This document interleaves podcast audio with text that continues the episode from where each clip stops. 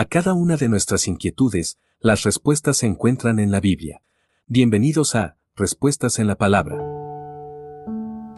Tomar la cruz. Nuestro deseo como seguidores de Cristo es estar un día sentados en su presencia, participando de la herencia que Él ha prometido a todo aquel que le entregue su vida. Pero para que seamos partícipes de esa herencia hay algo que nos pide, y es que tomemos nuestra cruz y le sigamos. Para la mayoría de nosotros es difícil cumplir lo que el Señor nos pide, porque todavía estamos aferrados a las cosas que nos ofrece el mundo y a nuestras propias vidas. Mientras no nos despojemos de todo lo que nos ata a esta vida, es difícil que podamos seguir a Cristo, por ende, perderemos todo lo que Él tiene preparado para nosotros, no solo para esta vida, sino también para la vida venidera.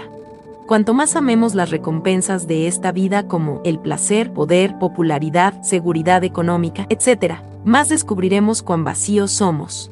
Si no nos despojamos definitivamente de nuestra vida y de nuestros deseos carnales, nunca llegaremos a ser dignos de pertenecer a Cristo Jesús y su reino. Mateo capítulo 10 versículo 37 al 39. Envíenos sus sugerencias y comentarios a nuestro correo electrónico ministerio Este programa es una producción de Jesus